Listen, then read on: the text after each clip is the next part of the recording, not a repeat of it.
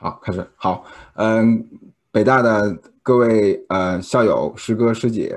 嗯，弟弟妹妹，大家晚上好。还有一些其他啊，我们北大的家属啊、朋友，大家晚上好。嗯，欢迎大家参加我们书香阁第二十四期的呃红学在一九五零年代的主题分享。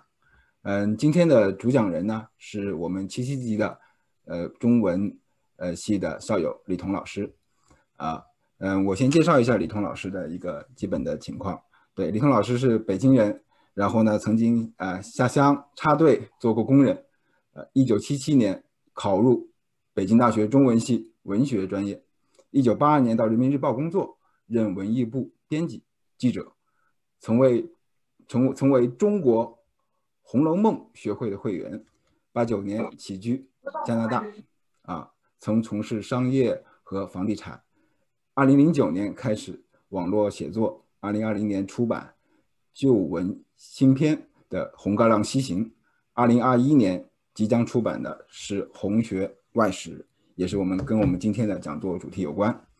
啊，在开场的时候呢，我们简单呃做一些分享。啊，我是杨洋，啊，我是北大国发院的 MBA。啊，今天呢，我也是很有幸受书香阁和李彤老师的邀请，啊，成为这个今天的主持人。我呢也是特别重视这个节目啊，呃，为了这个这个节目呢，我今天还专门用这个洗面奶洗了个脸。对，在北大呢，能让我用洗面奶洗脸的节目也就只有这一个，因为呢，北大其他的活动呢也都不让我参加。啊，我呢是我们其实我我一直不太觉得我自己是一个纯正的北大的学生啊，因为我们是兼职的 MBA，我一直觉得我们属于。啊，代发修行的体制外人员，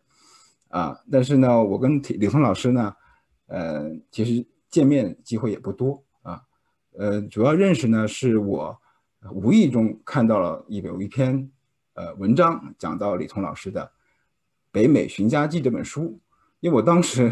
大概是一七年刚到加拿大，也是在寻家这个过程中间，呃，装修啊。我发现居然有中文系的一个北大校友来写这本书，我一定要看一看。看的过程中间呢，既然既学习了一些装修和买房购房的知识以外呢，更多的是，呃，我特别喜欢里面的书的，就是，呃，一个中文系的一个，呃，一个一个一个老师，然后呢，带着这种人文的情怀来到加拿大，然后又经历了地产啊，还有装修里面的各种细节啊。我沟沟坎坎，这里面呢又有文人的情怀，又在一个异国他乡的各种感悟，这个过程让我觉得特别的感动，啊，特别的，嗯，就是真诚。所以我当时呢还不认识李彤老师，我就通过校友打听，我说我能不能找一下李彤老师？我第一呢当面想见见他，啊，因为我也是一个作者论的一个，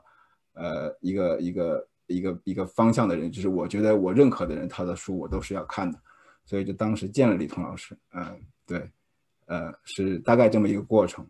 所以呢，我今天之所以还打了个领带，因为我我们平时做很多讲座，我从来不打领带。为什么打个领带呢？我也想了想，我觉得呢，可能是第一，我呢从小语文不太好，所以呢，一涉及到红学和这种不是我擅长的呢，我就充满了敬畏之心。这说浅了，但说深了呢，可能我更多的是对李彤老师的一个敬重，啊，因为李彤老师上次讲座的整个过程，非常的饱满和圆润，和非常的信息量非常的大。我对于呃我们北大的真正的这一代，呃，在当时那么高的门槛，在压缩了十年的，呃一个人才能够在我们北大的最高的一个学府，而且最难的一个专业能够出来的每一位校友，我是充满了敬重。第二呢，我对红学，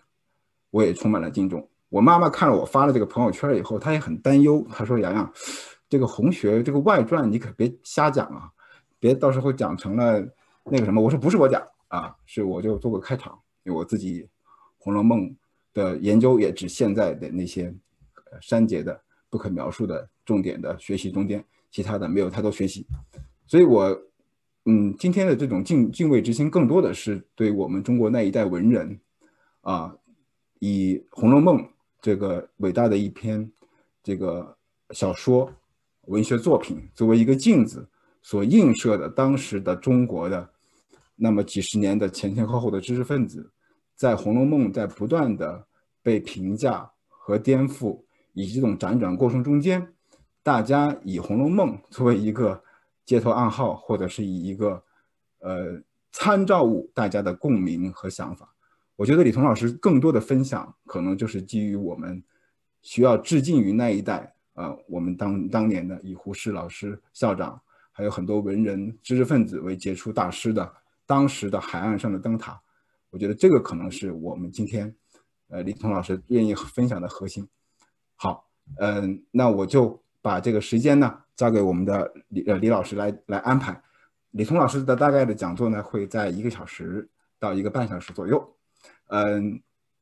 讲完以后呢，我们还会有一些问题和交流，所以呢，您中间有什么任何问题，您可以在文字对话框里边发出来，我们都会一一记录，到时候我也会念给李老师听。您也可以在我们李老师讲完以后，您可以开麦，打开您的摄像头啊，我们来面对面的交流。因为今天人也不是特别多，所以我们可以一个比较轻松自由的方式交流。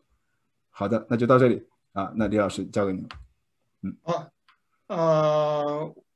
这是我第二次讲这个这个题目。呃，上一次讲的呢，说的好听点说是信息量多；说的不好听呢，就是说我讲的可能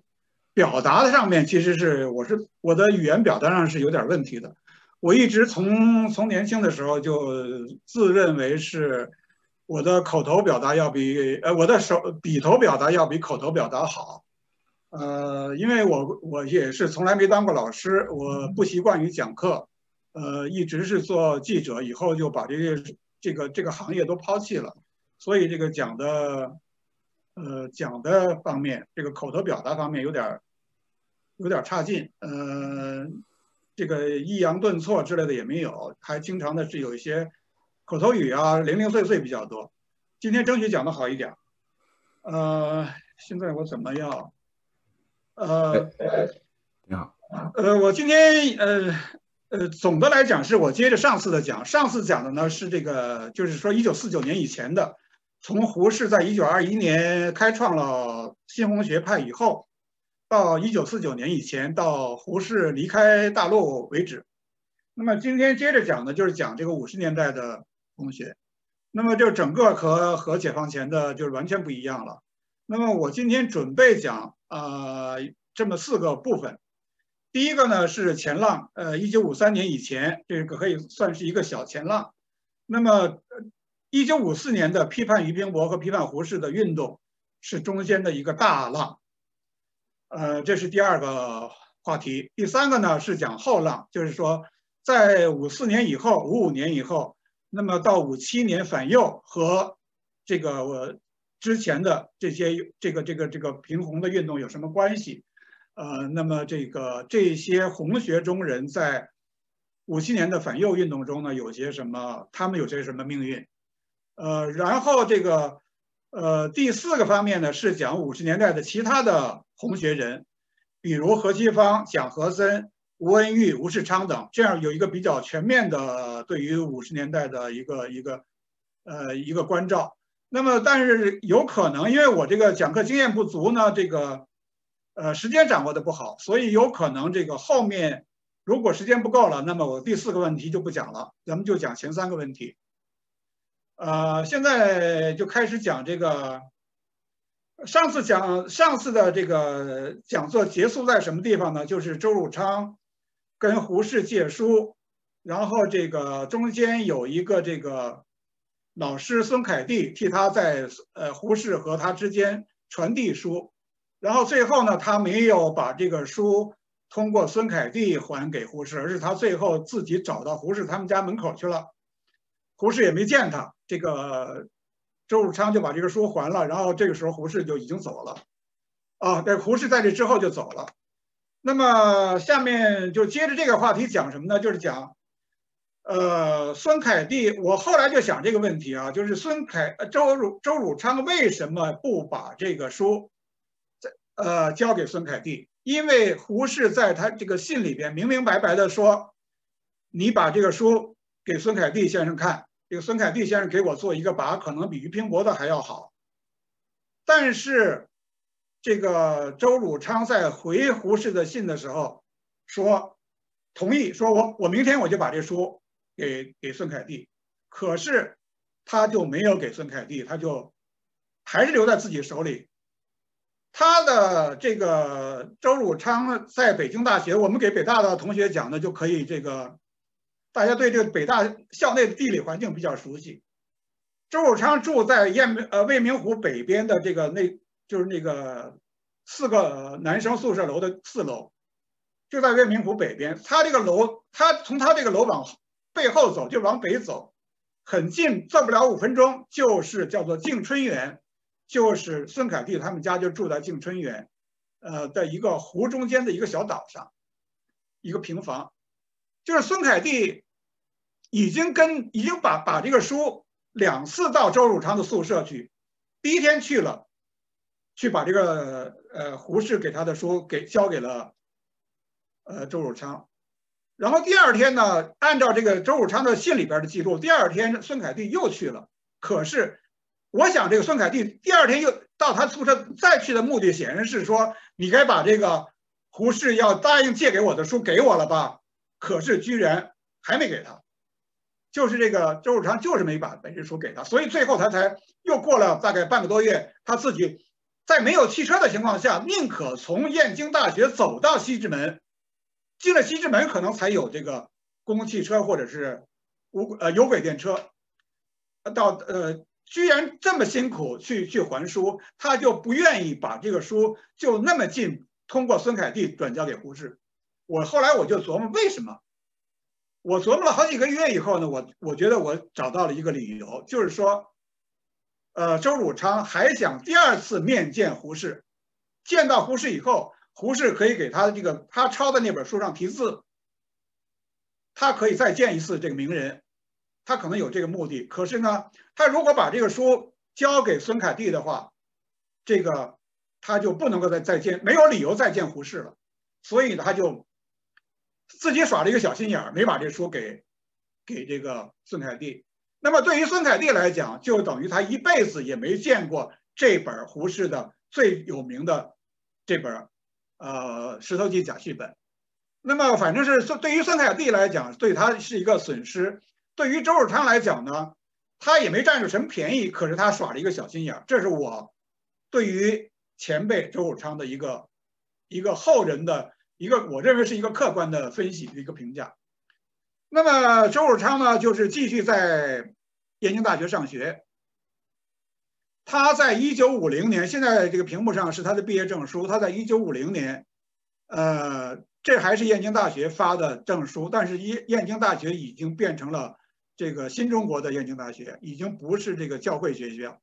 在一九五零年呢，这个给他发的毕业证书，他毕业是在外语系学英语毕业的，然后他毕业了以后呢，这个呃，当时他算是新中国毕业的第一批大学生，在五零年的夏天毕业嘛，呃，他毕业了以后呢，本来是给他分配到新闻总署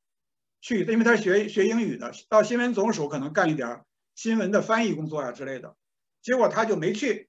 他想了想，他没去，他就考研究生了。他就考上了中文系的研究生。在他那一年呢，中文系只取两个研究生，一个是他，另外一个呢叫做孙志，呃，叫做许正阳。就是他们两个人住一个宿舍里边，就中文系只有两个研究生，就取了他和这个许正阳两个研究生。可是呢，他就上研究生呢，他就成了这个孙凯蒂的入室弟子。他在之前认识孙凯蒂呢，他只是孙凯蒂的。孙凯蒂在中文系开课，他作为外语系的学生到中文系去蹭听，听过那么几几节课。呃，从一九五零年的暑假以后呢，他就成了中文系的研究生。呃，他好像呢，据这个据后来知情人讲，他的中文系的。成绩很不好，就几乎上几乎是跟不上课。虽然他后来成为大家啊，但是有一个燕京大学新闻系毕呃毕业生叫做梅杰，呃，就是过节的节。梅杰他是在比周汝昌低一两年吧，他可能是五三年毕业的。这个梅杰在香，后来在一九七七年以后到了香港。梅杰在毕业以后，呃，做了《光明日报》的编辑，做到《光明日报》总编室副主任。呃，然后呢，可是他他父亲梅杰是一个越南华侨，本身是个越南华侨，他的父亲呢在香港去世了，他就在一九七七年还是七八年的时候从《光明日报》辞职去了香港，以后他也成了一个红学家。这个梅杰呢，就和周汝昌成了对头，就一直在，呃，特别是到了这个两千年以后吧，这个梅杰呢就一直在揭露周汝昌，就一直在批判周汝昌的观点。也因为他是燕京大学的，所以他揭了周汝昌的老底。他就说周汝昌，呃，中文学习的成绩不好，几乎跟不上，这个，所以他就没有在中文系的研究生毕业。他的毕业。因为周汝昌的结果是提前，呃，在一九五二年的时候，在中文系研究生还没有毕业，他就提前去了四川大学。他有一个四川大学的 job offer，就是给他一个职职务。呃，当时的这个背景呢，就是说四川大学也和哦，不是四川大学，是这个呃这个华西大学。华西大学和燕京大学的性质一样，华西大学。也是外国，就是美国和加拿大、英国的教会联合在四川成都办的这个华西大学，呃，也它的性质和它里面的，包括它的建筑都和这个燕京大学很相像，是一个呃西方办的教会大学。因为这个在一九五二年的时候，把美国人、英国人全都教外国教师都给轰走了，缺乏英语教师，那么这个华西大学就跟燕京大学请求支援说。呃，希望派教师来。那么这个，呃，燕京大学呢一研究，就觉得周汝昌的这个中文系学的也不怎么样。你是英语系毕业的，你就去到华西大学去教英语去吧。跟他一谈，他就接受了。结果他就去了华西大学。那么这个呃，梅杰就在揭露说，周汝昌研究生没有毕业，他的。呃，还是本以本科的资历到呃华西大学去教英语，然后那个下一个图呢，这是孙凯蒂，就是他的老师，然后还有一个我还有一图要看这个图，这个图是这个周汝昌在周汝昌去世以后，呃，周汝昌的子女把这个这张图给提供出来了，这张图是什么图呢？就是说。在一九五二年十一月二十七号，北大校长马寅初给呃署名的写的一个证明，这不是一个正式的毕业证书，是一个证明，证明什么呢？证明他在中文系研究生毕业了。这个，但是呢，现在燕京大学已经没有了。我们作为北京大学给他开一个证明，这个证明他是研究生毕业。这是他在周汝昌已经去世以后，他是二零一二年去世的。去世以后呢，他的子女把这个找出来，然后呃，在这个北京的恭王府里面开了一个周汝昌纪念室还是纪念馆啊？这个把这张纸，这是一个复制品，在那在那儿展览，然后这是一张照片，那叫展览，就是。周汝昌呢，这个研究生的学历其实是有一些问题的，因为他毕竟是提前了半年多就离开了学校，没有参加毕业典礼，也没有没有写毕业论文。当时中文系的系主任跟他说：“说你把啊你在半年之内把毕业论文寄来，呃通过了我们就承认你的学历。”就说他可以说他证明他研究生毕业了，但是呢确实是有缺点，不是正经毕业的。就是这么一回事儿，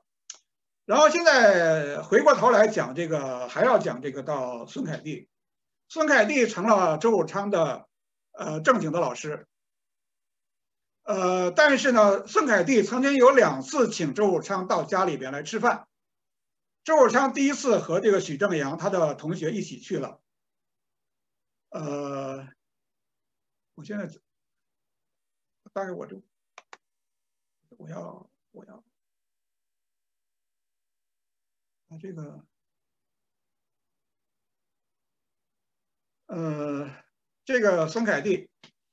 那个第一次呢，就是去呃这个孙凯蒂大概在这个他在上研究生期间吧，就是说大概五一年左右，呃或者五零年，请周汝昌去吃饭，周汝昌和许正阳一起去吃了，吃了以后呢，回来呢，可是，在吃饭的过程中，这个孙凯蒂就跟他讲了很多这种，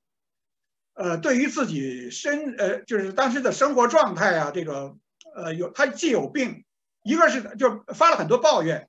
孙凯蒂当时一个是自己身体有病，一个呢是他的儿子毕业了，在一个师范学校毕业了以后呢找不到工作。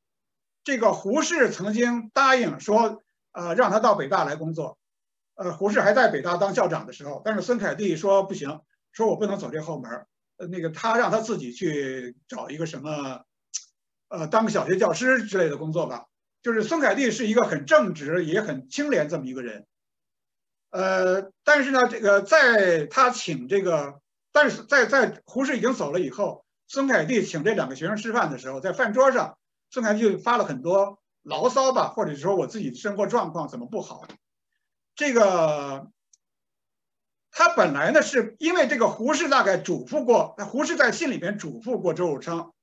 说希望你和这个呃孙先生啊能够多交往，能够互相帮助，你们俩。就是胡适知道孙凯蒂的生活状态不太好，自己情绪也不太好，他是介绍这个周汝昌呢作为他的学生，能够跟他互相交流，能够给他精神上一些慰藉吧。可是周汝昌呢就是不太通人情。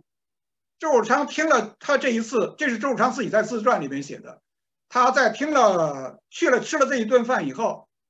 听了这个。呃，他的老师诉的这些苦，他就说他怎么老跟我说这些呀？以后不去了，以后不能再再跟他去了。然后他说我许正阳也跟我感情一样，感感受一样，我们俩都不去了。他这个就是说，呃，为人上就不太理解这个胡适的意思，也是有点怎么讲呢？就是说他不太不太会呃做人吧，或者他自己按他自己的讲话，比如说我太呃书生气了。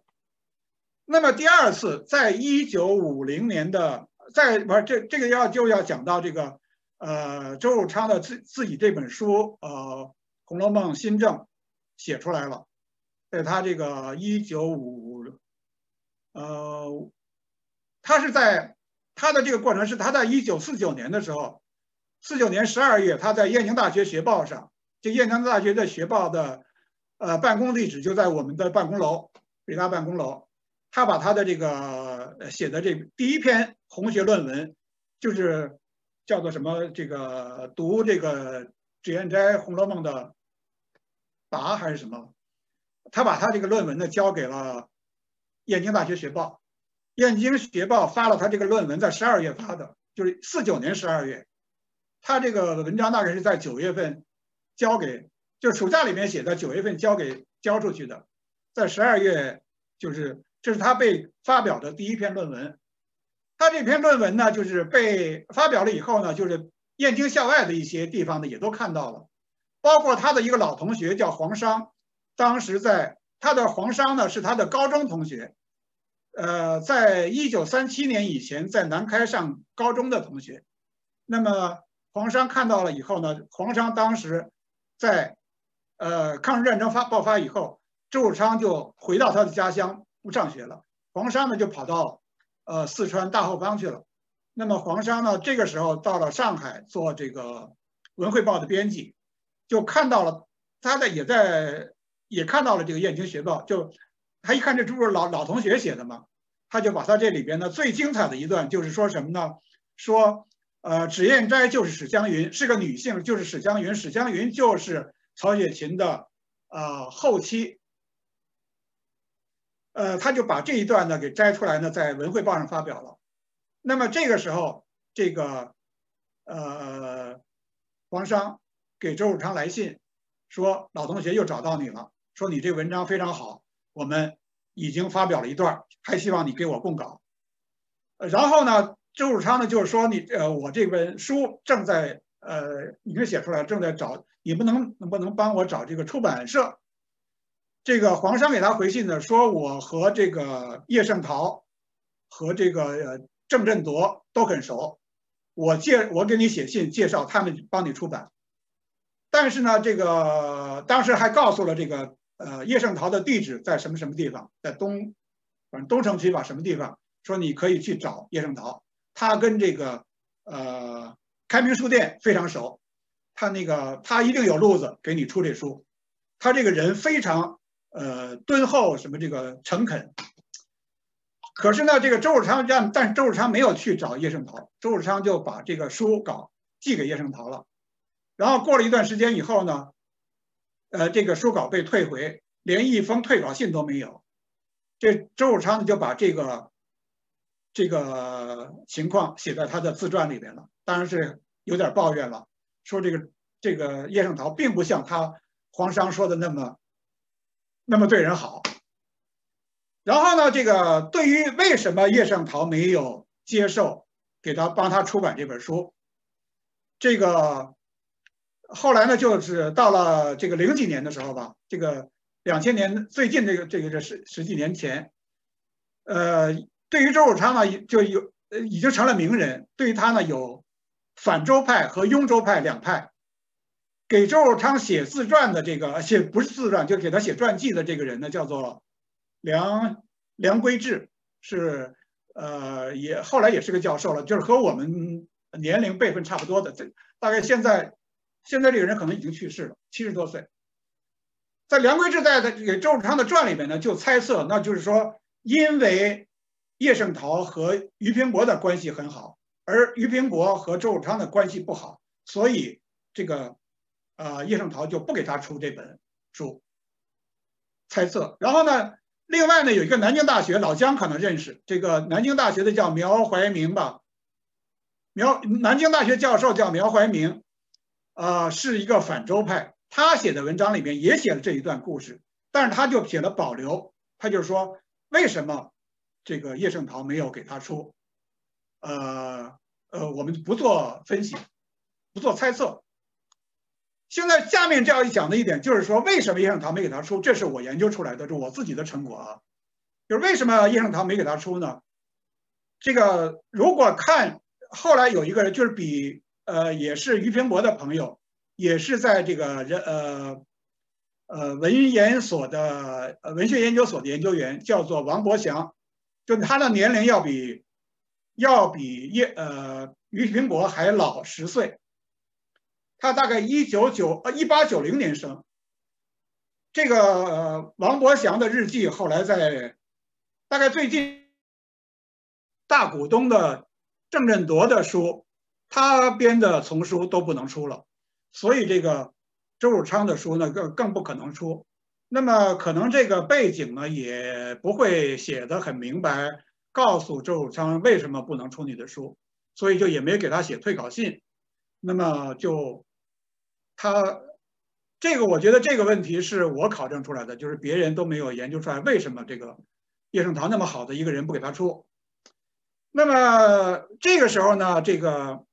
周汝昌这个书没出，那么这个这个时候，同时另外一个人呢看到了周汝昌这本书是谁呢？就是文怀沙。文怀沙是前几年才死的这一个所谓号称是这个国学大师，呃，是这个楚辞泰斗，呃，百岁老人之类的这么一个人。这个文怀沙呢，这个是一个呃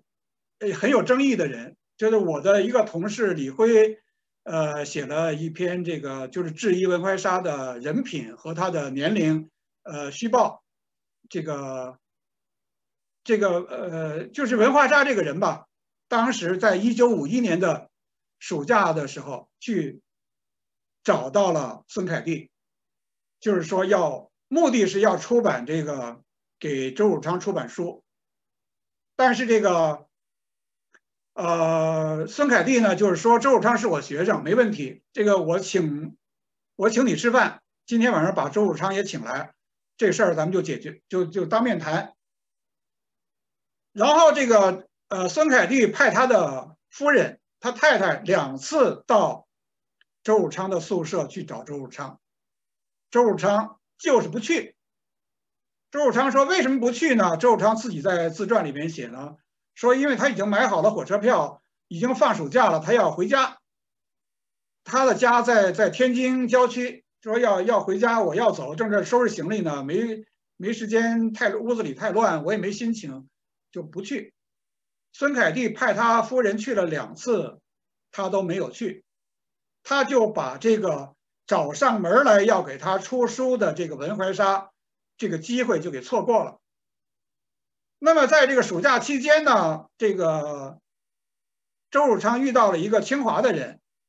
清华的一个朋友。这个朋友呢告诉说，说我听说了，这个人家请你去，呃，人家这个文怀沙专门去想跟你见面，给你出书，你那么大架子你不不见。周汝昌呢这才明白，说他把他的一个非常好的机会给错过了，然后赶紧给这个。给文怀沙写信，文怀沙还有一个什么呢？文怀沙当时在这个让孙凯蒂夫人去请周汝昌的时候呢，没说他要什么目的，也没说是什么他是干嘛的，只是说他是文化部的，说文化部来人要见你。这个周这个文怀沙就这么一个习惯，就是他以大牌压人，呃，他有一个官方大牌，说我是文化部的。这个文怀沙。后来，在一九六三年被捕入狱，是什么原因呢？就是因为他冒充说我是文文化部的顾问，我认识周恩来，我认识陈毅，以这个名义，啊，奸淫妇女十几人，因为这个原因被捕入狱，在一九六三年。呃，然后到了大概一九八零年才放出来，但是文怀沙就把这个原因给变成了说我在文革期间受迫害，我反江青被入狱，我受迫这个把这个把这个不光彩的事儿变成了一个光荣的事儿来说，呃，这么着后来成他他他成了这个大师。呃，所以呢，这当时这个文怀沙也是以这个文化部的名义，但是周汝昌没吃这套。一九五零年的周汝昌还不知道当官的是是是多重要。这但是在一到了文革以后，他是越来越知道这个。他以后的生，咱们以后可以再讲。他以后是非常重视这个给中央啊，或者给高层写信这么一个呃通天这么一个途径的。呃，咱们长话短说，就是周汝昌通过这个文怀沙，终于还是找到了，就是周汝昌给文怀沙说：“青天大老爷，呃，请请什么，请您饶命，什么我呃小的冤枉什么的，这么一封开玩笑的信。”呃，然后这个文怀沙给他回信，他到他专门到了文怀沙在城里边的家，呃，两个人呃同屋住了一夜，是抵足而眠，就是说聊了一宿吧，非常投机，呃。这个文怀沙答应帮他出，文怀沙呢，当时是在文化部工作，呃，还没有到人民文学出版社。在这之后，大概人民文化大概一年以后，人民文学出版社是在一九五一年成立，就是最近吧，才呃纪念七十周年嘛。这个文怀沙呢，是一边兼职，兼着上海的堂弟出版社一个私人出版社的编辑，挣点外快，增加点收入。一边在文化部里边有一个什么职务，呃，这样嘛，就是说文文怀沙帮助他在这个呃上海的堂弟出版社出了这本书，呃，同时呢，文怀沙呢在这之前，在一九五一年的时候，还找到了俞平伯，也是为了堂弟出版社，说这个，呃，我呃要帮俞平伯出书，说俞平伯说我现在没有书啊，这个文怀沙说。你原来不是有这个《红楼梦变》吗？二十年代写的，说你把那个书改一改，呃，我们现在重重新出，这个俞平伯呢就说行，这样也增加点收呃稿费收入，这个俞平伯就答应了，就修改这个书。俞平伯正在修改期间，他的父亲去世了，那么当时俞平伯虽然是大教授，可是俞平伯呢也缺钱。没有钱来给他父亲办丧事儿，这是五零年，大概呃还是五一五一年发生的，五零年发生的事。然后这个就去，他就去找这个文怀沙，说咱们不是已经说好了，出这书吗，我预支稿费，就这个文怀沙呢就给他预支了二百块钱稿费。那时候二百块钱也是大钱，二百块钱考二百块钱的稿费就可以，当时叫做两万二百万吧。这个币制改革之前，用这个钱给他父亲办了丧事儿。当时这二百块钱呢还挺登顶用的。可是呢，文怀沙在这个九十年代以后接受采访的时候，把这两个事情的前后前因后果颠倒了，说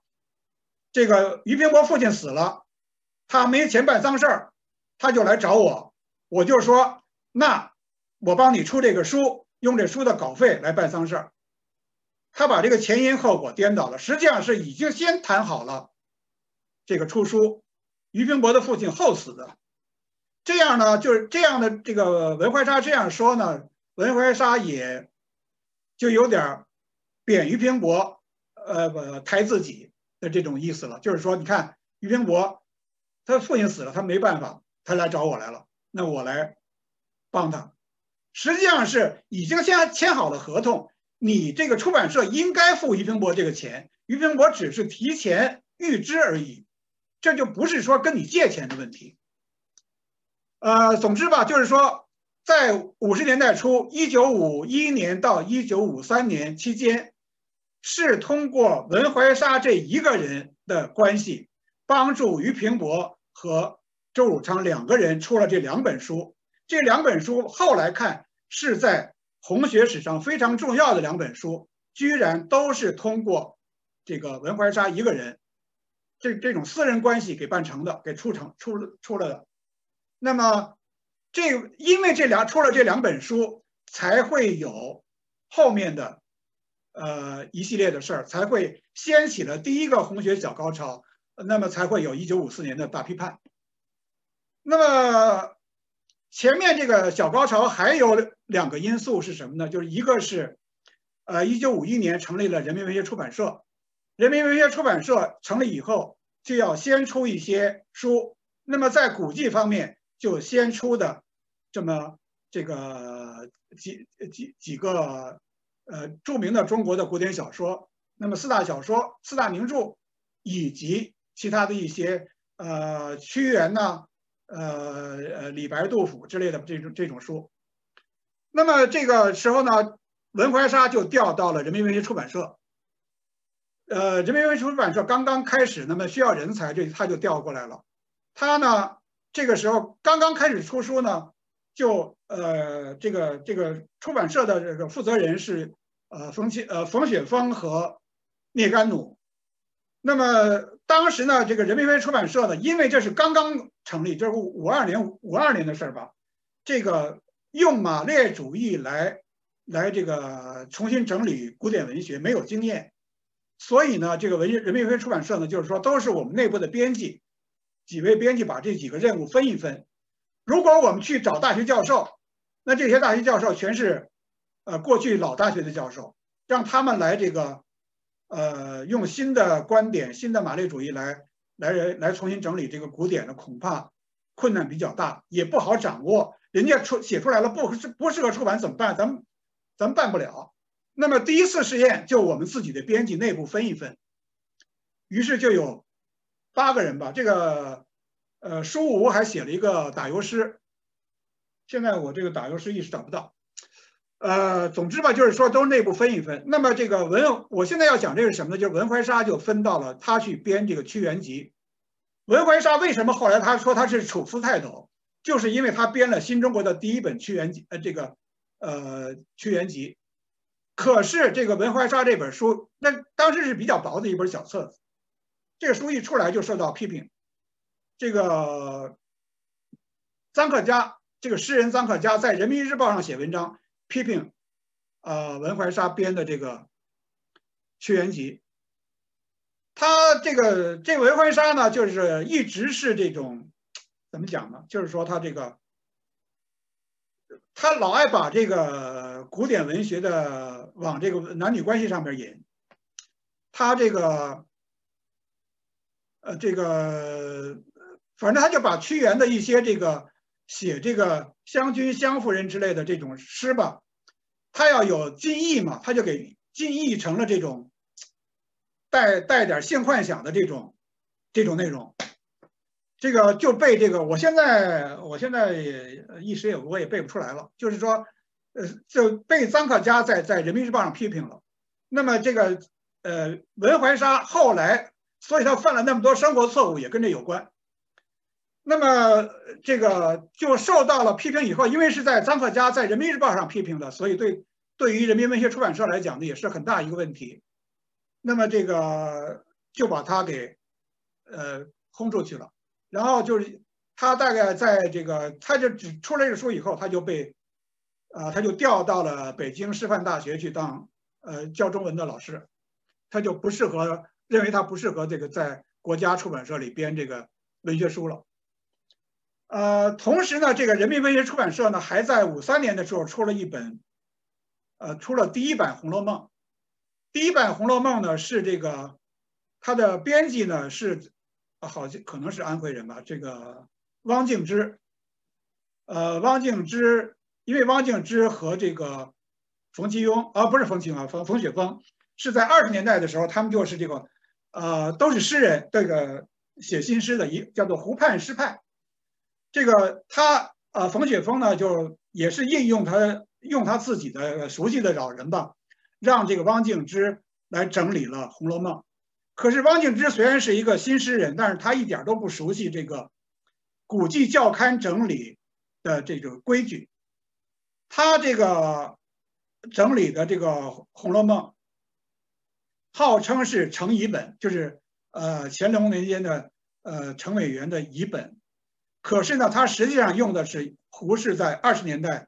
呃，上次我们讲过，胡适在二十年代，在这个，呃，上海亚东图书馆出的这个，他就找了一本二十年代的《红楼梦》，胡适和这个汪汪汪汪什么来着那个编的这个，呃，这个，呃，《红楼梦》呢，他就呃自己。还有一些这个词改了改，他是以意为之，自己觉得这个不通顺或者这么不太好，他就改了。这么就是说，人民文学出版社在在一九五三年出的这个《红楼梦》这个版本是很粗糙的一个版本，就是由汪敬之来，呃，来整理的。那么汪敬之和和文怀沙两个人是这个在这个通过这出的第一批书是两个受到批评，呃。不太好的人，就是没在这文学出版社混不下去了，走了的人。那么这个，呃，这个这个缺点是谁揭露出来的呢？是，呃，这要说到另外一方面呢，就是在我们北大当时成立的这个人，呃，文学研究所。文学研究所当时呢是，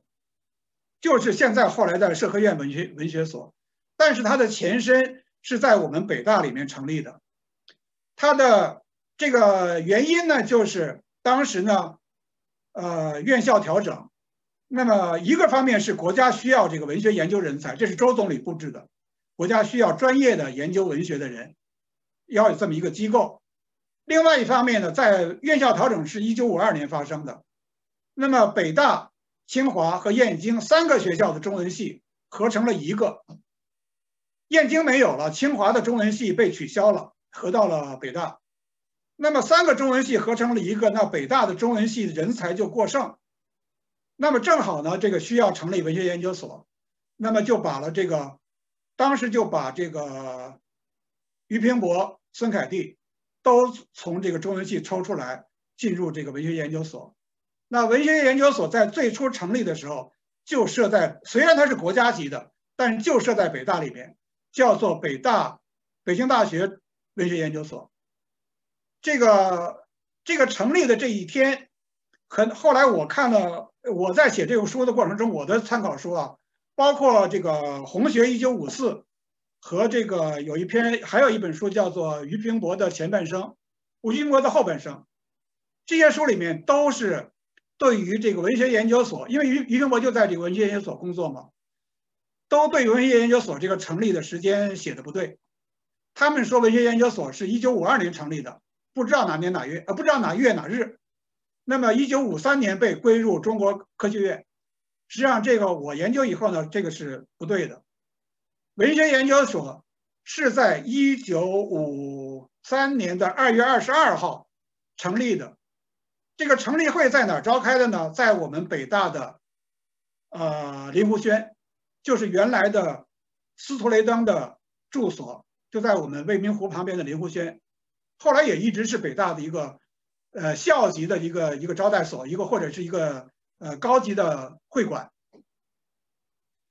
那么是在一九五二年的这个二月啊，一九五三年的二月二十二号，呃，举行的成立会。因为一九五二年完全都是这个院校合并，呃，这个这个呃，北大是在一九五二年的十月从沙滩搬进燕园，就是说一九五二年的校园里面是很乱的，不可能成立新机构。那么燕京要要要取消，那么北大要搬进来，是在一九五三年，这些事情都消停了，才呃成立新机构。呃，这个也是在王伯祥的日记里边有一有一他有篇这一天的有有一篇很详细的日记，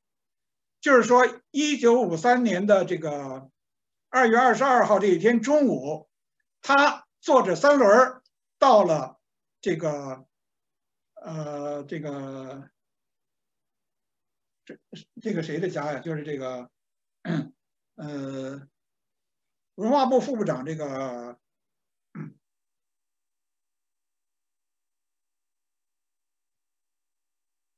呃，这个先先不讲，就是这个，呃，就是说，然后这个坐着车，坐着他的汽车到了这个，到了这个，呃，呃，燕京大学里边的这个。林湖轩，在林湖轩呢，下午两点四十开会，到会的都有谁谁谁，这个部长呢有这个茅盾和这个周扬之类的，然后北大里边的校长啊，还有中文系的教授啊，这个还有他们这个包括这个呃钱钟书和这个杨绛等人吧，他们文学所这些人，然后这个呃这个何西芳等人，呃开会。然后开这个会呢，开到六点多，然后六点多以后宴开五席，这个这就在这个林湖轩里面摆了五桌饭，他们一起吃饭。这这这一天成立的，就是说跟呃，就是说因为是跟跟北大有关系吧，所以我就多说几句。这个业这个文学研究所是这样成立的，成立以后呢，当时北大的这个就是这个校园里边的这些新楼是刚刚盖起来，就是这个呃。北大图书馆旁边的这几个就是哲学楼和这个那几个就是解放前没有的楼，是在五三年左右吧，刚刚盖起来。这个文学研究所就进入了哲学楼的二楼，作为文学研究所的办公场所。呃，所以这个在一九五三年到一九五六年之间，这个文学研究所是设在北京大学里面。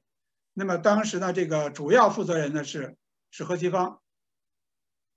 呃，于平伯，呃，他不坐班，就是大概一个礼拜去，去这个去一次，因为他他们家住在东城区，一个礼拜去到这个文学研究所去一次。呃，我为什么要讲到文学研究所呢？就是文学研究所当时派给于平伯的任务就是重新整理这个教刊，一个新的版本的《红楼梦》，因为这个。文学研究所，呃，这这个版本呢是要要是比较专业的一个文学研究的性质的，呃，来交给于平伯来做。那么，于平伯的一个助手是一九五三年的我们的一个校友，北大中文系校友，叫做呃王佩章，一个女生。王佩章在一九五三年毕业，那么正好这个文学研究所成立。呃，何西芳就在文学研究所，就在这个北大毕业生里面，这一届毕业生里面，挑一个说文笔又好，又熟悉《红楼梦》，呃，这么一个人就是王佩章，呃，让他来给俞平伯做助手。那么俞平伯呢，这个呃，因为他要校刊这个《红楼梦》版本嘛，就有很多技术性的工作，就交给需要一个助手，那么就把让这个王佩章来来做。这王佩章呢，当时已经大概已经做了半年多的这个呃版本研究吧，帮着在于平伯的助手。那么他在这个一九五三年年初看到了人民文学出版社的这个版本以后，就呃写了一篇这个文章。我今天只好，我今天咱们按照时间，我讲哪算哪了啊。这个我因为我我老想讲一点像故事性的这么讲，而不是学术性的来讲，讲一点这个呃细节。所以呢，就是我就有点这么这么扯。这个王佩章看到了呃汪静之整理的这个一九五三版的人民文学出版社的，当时可能以作家出版社的名义，还不是人民文学，当时是以如果不太成熟的，实际上是一个出版社挂两个牌子。当时作家出版社还没有独立，就是说如果不太成熟的这这种内容的书。就用作家出版社的名义来出，所以呢，这个这个王佩章看了这个这个五三版的《红楼梦》以后呢，就用他这个教刊《红楼梦》的这个办法，非常详细的说这里面有几百个问题是这个不是这个真正的成一本，而是根据胡适的亚东本改的，而且其中有。百分之多少的问题有有都是具体到数字的几百个问题，呃，这个具体到个位数，说不是，也不是亚东本，是他自己以意为之，这个随便想的问这就改了的，呃，所以呢，这个版本很不严肃，他就把了写了这么一个这么一一篇文章呢，就寄给了《光明日报》，当时《光明日报》要正正好要在一九五四年的三月一号。开始出版这个一个专刊，这个专刊呢是由作家协会的一个委员会来编的，但是用《光明日报》的一个版面，呃，来来出版。呃，这个这个《光明日报》呢，当时是跟这个文学研究所联系的，所以呢，就这个给这个它的前两期，也就是一九五。一九五四年的三月一号和三月十四号，三月十十五号啊，就这么隔两周嘛。这这两期呢，就是第一第一期这个创刊号先登俞平伯的一篇文章，第二期这个呃三月十五号这个这个来登这个王佩章这篇文章。在发这个《光明日报》呢比较慎重，就是说在发王佩之王佩章这篇文章之前，先寄给人民文学出版社，说现在。有专家给你们这个出版的这个本书提意见，你们看一看这个问题是不是属实，请你们核实以后我们再发表。那么这个人民文学出版社收到这个信以后，就自己一核对，确实这个王佩章说的问题都是对的，他这本书确实是问题很大。那么这个当时人民文学出版社的社长是冯雪峰，冯雪峰呢？呃，看了这个以后呢，自己写了一篇，呃，作家出版社的答对王佩章的呃给人民给这个光明日报吧，就是说对于这个问题的答复，就是非非常虚心的来承认我们有错，我们做的不对，我们做的不够，我们要重新出版这个《红楼梦》，我们要请专家，包括王佩章来给我们指导。王佩章实际上当时只是刚刚毕业半年的这么一个呃青年学生，刚刚毕业。半年是给俞平伯做助手的。那么俞平伯的第一篇文章写的是什么呢？写的是关于曹雪芹卒年。这篇文章又和周汝昌发生了冲突，就是俞平伯，呃，说周汝昌说的不对。周汝昌就是他在发现了那个上次我们讲的，他发现了那个茂斋诗抄以后，他提出了，呃，癸未年的这个曹雪芹卒年。俞平伯的这篇三月一号这个文章，就是讲他的理由，说还是壬午年毕业的。周汝昌说的不对。那么那个这个周这个俞呃俞平伯从此就和这个周汝昌的关系越来越紧张。那么俞平伯本人是一个非常呃非常和善的人啊，非常性格温和的人。他并没有想和他只是一个学术观点的，呃，提出来。但是周汝昌这个人呢，有点，我说白了就是小心眼，就是说他认为，呃，俞平伯在欺负他，他就比较记仇吧，呃，以后还会有呃报仇的时候。这个，那么这样呢，就是说，人民文学出版社和呃和这个文学研究所这两个我们所讲的红学的这个这两个据点吧，或者怎么的，就是说就通过这个就联系起来了。那么。于斌，呃，这个这个时候呢，正好是周汝昌在，呃，在还在，呃，四川，四川呢，这个他的华西大学已经被通过一九五二年的院校调整，已经被取消了，呃，把这个，因为他是教会大学全都取消嘛，他的校园被交给四川医学院来办医学院，这后来可能到现在还是医学院。就是像我们北大一样的这个这种，呃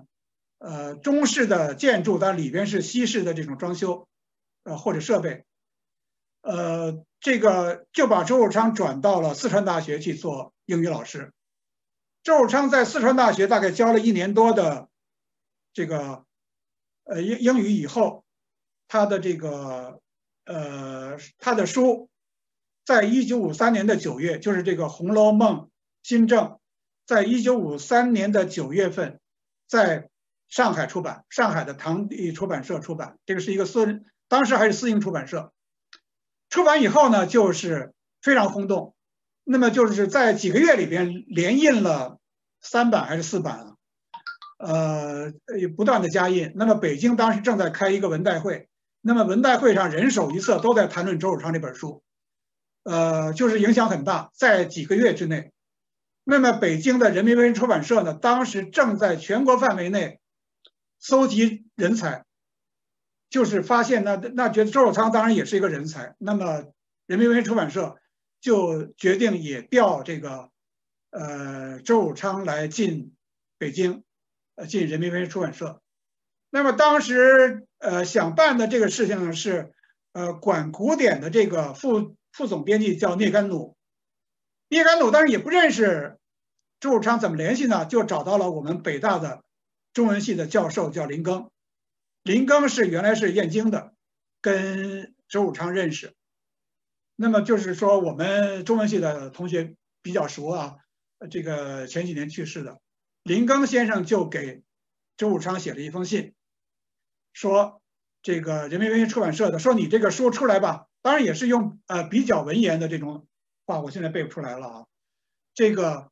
就是意思呢，就是说你这书出来以后很受欢迎，这个人民文学出版社的呃聂甘努聂公啊想呃调你呃进北京做编辑，呃你愿意不愿意？你如果愿意呢，就是他们那边变，大概后面还有中宣部办一切手续调你回京。那么周汝昌这个时候在四川，他本身呢对。呃，在四川混的也不太好，当时呢，这个他的这个领导，呃，也对他不太重视，他呢想派他到这个，呃，他是教英语的嘛，想当时是学生都不愿意学英语了，因为这个，呃，和美国人的关系断了，那么当时苏联是老大哥，一切一边倒投靠苏联，那么学生想学俄语，那么准备派周汝昌到哈尔滨。去学俄语，但是周汝昌自己当时已经是半聋了，他已经去，呃，他在去这个，呃，从北京去四川的路上，当时是还不通火车，他要从北京坐火车到转这个陇海线，到陇海线只能开到宝鸡，从宝鸡下了火车以后，坐汽车一个破汽车，沿着这个非常难的蜀道，呃，开好几天开到成都去。他在这个路上被当时正在三反五反，就是呃反抓这个反革命，他这个呃反防奸防特之类的，就在一个四川的广元吧，大概是这个被遇到这个呃拦截，就是所有这个汽车上的乘客都下车了，一个一个搜身检查，看有没有坏人，有没有特务过境。那么周汝昌呢就被把行李都被打开检查，从他行李里边就发现了他的。他在天津买的美国进口的助听器，他这时候已经半聋了，呃，耳朵失聪。他这个助听器呢，四川人不开眼，不知道他这个助听器是什么。是不是报话机要跟美国人联系的，就派了无线电专家来检查他这个，反正耽误了好几个小时，全车的人等着他。我这个就是说明周汝昌当时已经耳朵已经聋了。这个后来检查了好几个小时，才发现他这个东西只能放大声音，而不能够呃发报，也不能够收听。那么，但是说这东西得扣下，你你人可以走，把这东西扣下。如果我们你留下地址，如果我们检查没问题的话，再给你寄到呃华西大学去。呃，这个时候呢，就就现在我就是要讲这个周汝昌。呃，根本学不了俄语。周汝昌呢，在这个四川大学呢，他这个人一出名以后吧，一般在本单位都不太容易和领导关系搞好。周汝昌这个书出来以后，他人怕出名，呃，猪怕壮。这个他在学校里边，虽然学校里边大家都在很多同事在夸他，但是领导可能对他也有看法，所以他大概混的也不太好，所以他也愿意离开。所以呢，他还是最终呢，还是呃调回了北京。那么他回北京的时间呢，是在一九五四年的这个五月份，五月初也可能。他呃到了这个人民文学出版社以后去报道，呃这个时候呢，这个第一次这个聂甘努和他正式工作谈话的时候，聂甘努就告诉他说：“毛主席看了你的。”这个《红楼梦》新政有好评，但是他呢，他说我的这个人的习惯呢，我就不习惯于去追问说毛主席怎么说的呀，他就点了点头说哦，他就没有继续追问说毛主席怎么说的。那么他后来呢，就把这件事呢，就告诉了他的老师叫顾随，他的顾随这个老师是他在这个是在这个时候在天津工作，他在这个周汝昌。呃，毕呃离开了燕京大学以后，这个顾随是在周汝昌一九四零年初次进燕京大学的时候，呃，听过叶随呃这个顾随的课。那么，但是四一年这个燕京大学就被美国人就日本人就进占了燕京大学，燕京就被关了。那么这个顾随呢就离开了呃燕京大学。后来顾随到了辅仁大学，是又成了叶嘉莹的老师。所以叶嘉莹和周汝昌。是前后的顾随的学生，呃，这个顾随看了这个呃周汝昌给他写的信以后，就是非常的兴奋，写了一首诗，叫做叫什么来着？就是非常有点过度的赞扬周汝昌，说周汝昌是就像孔子韦编三绝一样的。像这个，像这个文心雕龙一样的之类的吧，这么高度的评价周汝昌的书，这个又成了在了两二零零九年或者二零一零年左右的这个反周汝昌派的时候的一个争论，就是顾随的这首诗，顾随到底有没有这么高度评价周汝昌？顾随这个诗是评价曹曹雪芹的，还是评价周汝昌的？那么反周汝昌的人就是说这个这诗是顾随评价呃《红楼梦》，而不是评价周汝昌的《红楼梦》新政。周汝昌把这个故意抬高自己来，呃，来来来，但是因为这个古典诗词嘛，总是诗无达姑，他写的不是那么明确。你怎么解释都行，但是我的看法啊，就是说，如果看顾随在这之前之后，因为周汝昌把他这个顾随给他写的信，在呃最近吧十几年之内吧，给整理出版了一本书，叫做《顾随致周汝昌书》。看顾随前后的信，能够看出顾随对周汝昌是非常高度评价，可能现在来讲也可能是有点。呃，超乎寻常的或者过度的评价，那么顾随很可能就是因为因为周汝昌告诉了他的老师说毛主席评价我的书好，所以他的老师才写了这么高度评价的诗。那么这个质疑周汝昌的人也质疑周汝昌，说你说毛主席说你的书看你的书有好评，也是你自吹的。你怎么证明毛主席说过这话？你也说不出来原话来。但是这个话呢，是只是聂甘努告诉这个周汝昌的。但是我认为毛主席说的这个话确实也说过，这个我们也以后可以用以后的事实来证明。那么这个时候，周汝昌就进了人民文学出版社做编辑，现在已经都一个多小时了啊。做编辑呢，一开始人民文学出版社并不是比把他作为红学专家来请的，从四川调他进人民文学出版社，并不是专门让他来整理《红楼梦》的。所以聂甘努他一来，先让他去整理《三国演义》，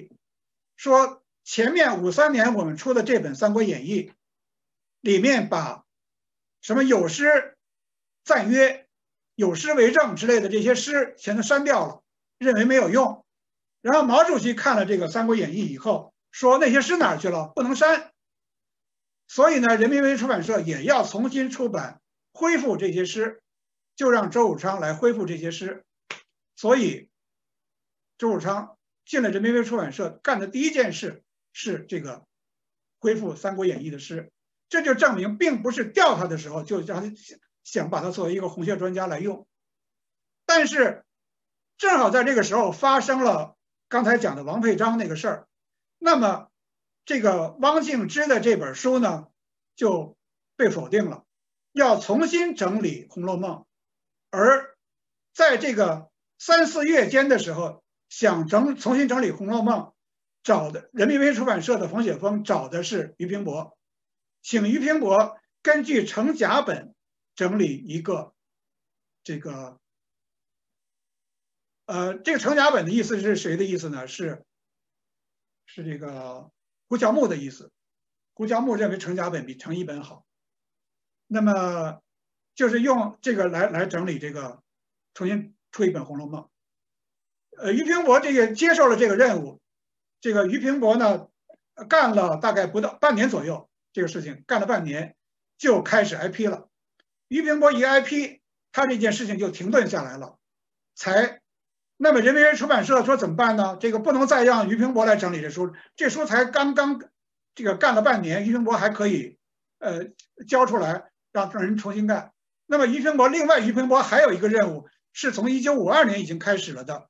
他在整理根据契序本来整理一个，就刚才我们讲到一个。比较就是专业和业余之间的这么一个水平的，这个这个这么一本，呃呃《红楼梦》，呃俞平伯那边还有这个任务，所以呢，俞平伯也并不是完全没有任务了。俞平伯继续整理他那个八十回校本《红楼梦》八十回校本，呃由这个王佩章做他的助手。那么这个人民文学出版社要出的这个普及本的《红楼梦》，咱们就从头再来。这个时候。呃，这个聂甘努就决定又恢复他前一次的那个办法，就由人民文学出版社的编辑自己来整理这个这个版本。这个时候呢，就是在呃这个一九五四年的秋天来开始的。呃，这个所以呢，就是这个时候，于周汝昌才加入进来，但是周汝昌这个时候并不是主力。这个时候呢，安排了叫做张张友鸾吧，张友鸾是这个比较老的一个人民文学出版社的编辑，还有呃舒吴，舒吴、张友鸾大概都排在呃周汝昌的前面，呃，来整理这个，就是人民文学出版社的这个古典文学史的好几个编辑都在一起来整理这个呃新版的《红楼梦》，这个版呢是在一九五四年决定的，一九五七年出的。这个书呢，后来在印的次数比较多，就是一九五七年出版的，大概是在十月出版的这个《红楼梦》的新的校本，呃，作为人民文学出版社的普及本。这个普及本在后来的五九年和六四年一直在重新印，一直到七十年代初，呃，七十年代初的版本还是这个一九五七年的版，但是。这个这个版里边是署名周汝昌是排第一，好像是周汝昌、李毅，呃，整理就没有张友鸾和舒吴的名字。那么为什么呢？因为一九五七年这个正好出这个书的时候，这两个人张友兰和舒吴都被打成右派，那么所以就不能再署名。呃，我们现在讲到这儿，就是说等于我一九五四年的这个大运动都没都没讲，我现在稍微讲一点吧，就是一九五四年，呃，稍微讲一点，讲不完这个一九五四年的运动。一九五四年的运动是怎么呢？要从这个，要从这个李希凡和黄呃兰陵这两个人讲起。这两个人呢，他们李希凡和兰陵是在山东大学的同学。山东大学是怎么一个情况呢？呃，李希凡是呃这个通县人，北京郊区通县人。他在一九二七年生，那么在抗日战争期间呢，他就。他们家就是失学，他父亲曾经是一个小知识分子，他这个他父亲还还懂英语，据说，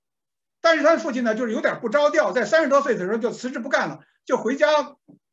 呃，闲呆不干活。那么从他，所以他从小就很呃贫穷。那么他到上初中的时候就没钱，就就不上了。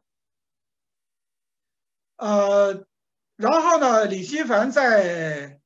就是可能就是初中以后就不上了，然后在他的初中以后呢，打过工，呃，去去去打过工，然后又到了石家庄的一个一个图书馆，他的一个朋友介绍到一个石家庄的一个图书馆里面去做这个图书馆馆员。他因为图书馆里面呢，他有书，他就在那个他在那儿看书。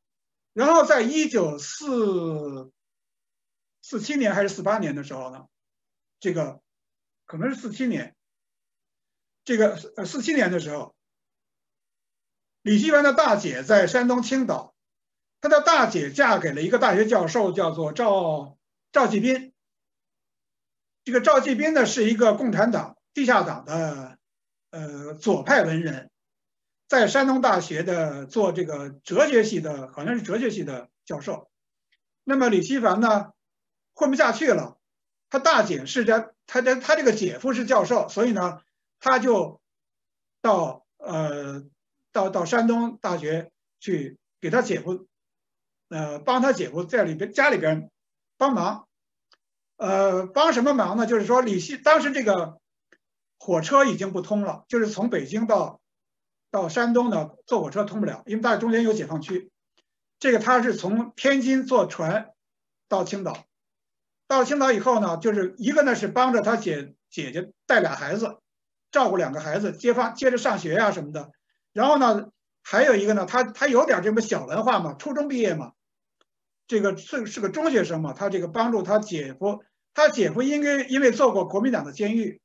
他这个写字呢手颤抖，写不了字，所以他姐夫口述，他这个李希凡来给他笔录整理书，这么这么一个过程。这样的李希凡呢，就作为这个。教授家属嘛，就在山东大学蹭听了一些课，他可以免费去听这个中文系的历史系的课，他就听了一些名教授的课，这样他就在文学方面就提高了一点。那么他在这个一九四九年的时候，这个国民党的驻青岛守军就通过海上这个军舰就逃跑了，那么解放军呢就大概在四五月间吧，就解放了青岛。那么李希凡在刚刚解放，李希凡就报名说：“我我不能再在家里边给他那二那时候也大概二十二十二岁小伙子吧，他不愿意再给他姐姐在好像照顾孩子和这个呃所谓和这个，他就说我得自己出去独立了。说现在也解放了嘛，外面都在招兵买马，他就到这个街头，当时是街头就有这个呃一个一个插个小旗儿，就是说我是胶东革命大学招生。”那边有一个华东革命大学招生，反正就是各就就这种这种招兵买马。李希凡呢就遇到了一个胶东革命大学，他跟人家谈了谈，谈的挺对路。后来那个招生的那个人说：“行，不错，你不错，明天你来吧，就算你考上了，明天我们就跟着我们上烟台，我们就然后训练几个月，就就当兵上南方，我们到南方当这个新解放区当干部去了。”就李继凡呢一回家一说呢，就是说。他姐姐说不行，你不能去。他姐夫也说呢，我不同意你去。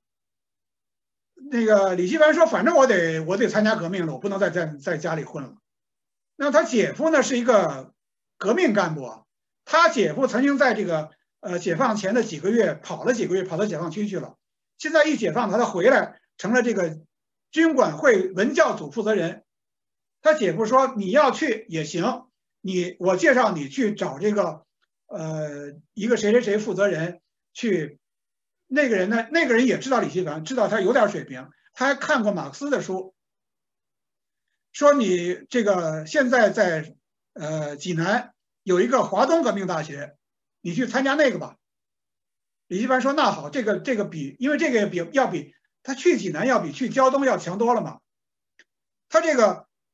这个胶东、山东、华东，这是高了两档，这华东变成了整个几个省的这个大学。”然后这个李希凡就因此到了，大概在一九四九年的五月，呃，坐火车到了济南上华东大学。那么这个兰陵年龄比李希凡小四岁，是一九三一年生，这个时候呢才十八岁，到四九年十八岁。他是在十七岁的时候，这个就是他那个地方在山东的一个呃一个很偏僻的一个县解放了，他就这个。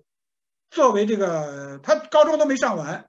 就作为这个也也是参加革命吧，就考进了这个华东大学。大概李兰陵是三期，李希凡是四期，上这个华东革命大学。这个华东大学呢，当时呢就是培训几个月，学点这马列主义，学点这个什么革命的道理，然后就派他们去随军南下，到解放南方，呃，到南方去或者到西南去这个当革命干部。就接管嘛，当时需要大量的干部，他们前面的一期、二期都是这么这么走的，就是培训几个月就下就去了。但是呢，李希凡他们学了几个月之后，这个当时上学条件也很苦，这个还呃打地铺、睡稻草啊，什么睡地上，然后去参加这个黄河呃抢险之类的，上大堤抢险，这没上什么正经上什么课。然后呢？忽然过了几个月呢，就宣布呢，说我们不不走了，你们这些人转为正式大学生，我们华东大学要转为正式大学，呃，成立五个系，有中文系，有哲学系，还有什么这个文艺系之类的吧。这个你们算大学生了，继续上学。然后这个李希凡呢，又学了一年左右，这个华东大学又取消。把华东大学和山东大学合并，说到天到青岛去，这个，呃，去合并，就你们就是真正的变成了真正的大学生，就是呃，本来是呃，等于是一个革命短训班，呃，然后呢，转成了一个这个不太正式的、不太正规的，就是革命办的这个这种大学，五个系，然后呢，再过一年以后呢，又转成了。真正的一个老牌大学的山东大学是一个老牌大学呀，的正式的大学生，就是李希凡的这个命运很好，他就也没考试，他也没也不要求学什么学历，他就变成了一个正式大学生。然后到李希凡毕业的时候，提前毕业，他们在三年级的时候提前毕业，又没有毕业考试，也不做毕业论文，又把李希凡转成了人民大学的哲学研究生。就是我说他这个人命运太好了，就是说这种是不可复制的。当时呢，他上大学没考试，是大学毕业没考试，进研究生也没考试，就这么就上来了。呃，这个李希凡呢，在这个过程中呢，就学了很多马列主义，兰陵也学了很多马列主义。这个呃，然后他们在这个一九五三年的八月份就算毕业了。这个一九五三年八月，他们坐火车进的北京。然后李希凡呢，就到了人民大学去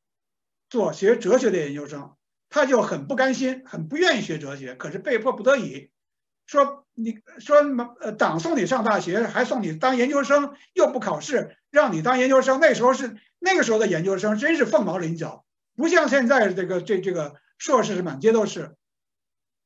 确实，这五十年代的研究生是要比六十年代，要比我们七十年代那更少得多。那他就上了研究生，他不愿意。那么兰陵呢，是分配到了这个中学，呃，鼓楼旁边的一个叫做北京师范大学附属工农速成中学，呃，据我研究，后来是就是改成了鼓楼中学，就在鼓楼的旁边脚下这么一个中学，去当中学老师。兰陵也非常的，呃，不愿意，他们俩就是在这种非常不愿意的情况下，到了一九五四年的三月份，写了这个批判俞平伯的文章，那么就搅起了一个轩然大波，被伟大领袖抓住了这个机会，呃，搅起了轩然大波，这个成了一场全国性的运动。那么这个运动呢，我们就只好下次再讲了，呃，今天就就讲到这儿吧。好，主持人，好的好的，谢谢谢嗯李彤老师刚才嗯很细微这个这个故事线的这个描述，然后因为可能李老师这段时间包括这个很长时间的积累，有很多很多信息，所以落到细节的时候会可以说的特别特别的详细，非常非常感谢李老师您的精彩的分享。好，那那我们现在呢？呃，我们进入到我们一个交流环节啊，咱也不一定叫问答，因为有很多都是李老师的同学啊，那大家也都是，嗯，对于这个课题应该可能比我了解的更多，所以，嗯，我我现在呢就呃可以要求所邀请所有的朋友，今天的嘉宾哈，您可以这个打开语音话筒，对，然后我们可以就刚才李老师的分享的一些